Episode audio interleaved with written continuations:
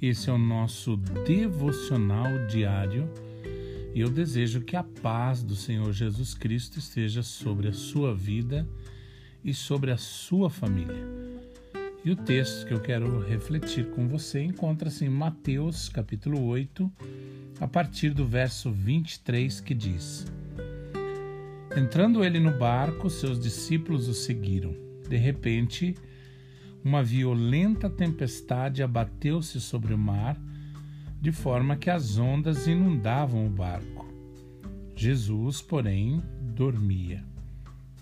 Os discípulos foram acordá-lo, clamando: Senhor, salva-nos, vamos morrer. E ele perguntou: Por que vocês estão com tanto medo, homens de pequena fé? Então ele se levantou e repreendeu os ventos e o mar e fez-se completa bonança. Quando Jesus está no nosso barco, ou seja, na nossa vida, não devemos ter medo, pois na hora certa ele manda embora toda a tempestade. Nessa passagem, vemos que os discípulos enfrentavam um momento muito difícil uma grande tempestade que os colocou em risco de morte. Mas perceba que Jesus estava no barco. Mas o fato de ele estar no barco não os livrou de passar por um momento de adversidade. Jesus nunca nos enganou. Ele disse: Neste mundo vocês terão aflições, contudo tenham ânimo, eu venci o mundo. Mas sabe qual é a diferença de ter Jesus em nosso barco? É que ele nos ajuda a passar por todas as tempestades que vêm pela frente. No momento da provação é muito importante clamarmos por ele.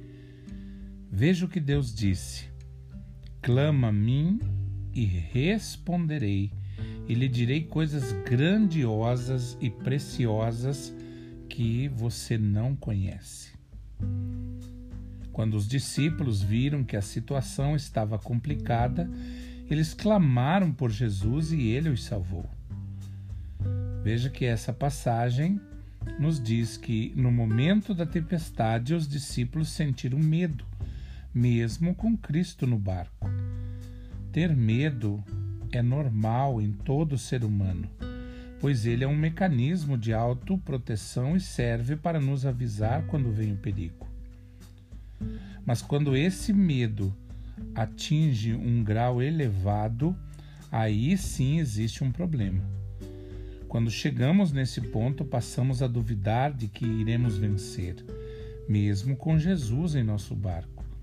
Esse tipo de medo gera incredulidade e também a falta de fé. E a falta de fé impede que sejamos abençoados. Por isso eu quero te dizer algo. Creia que Jesus irá expulsar essa tempestade em sua vida. Creia no nome dele que está acima de todo o mal e use a autoridade que ele já te deu. Não aceite a derrota. Não aceite que tudo comece a afundar. Ore e creia na sua vitória e logo você verá a bonança. Em nome de Jesus. Que você tenha um excelente dia.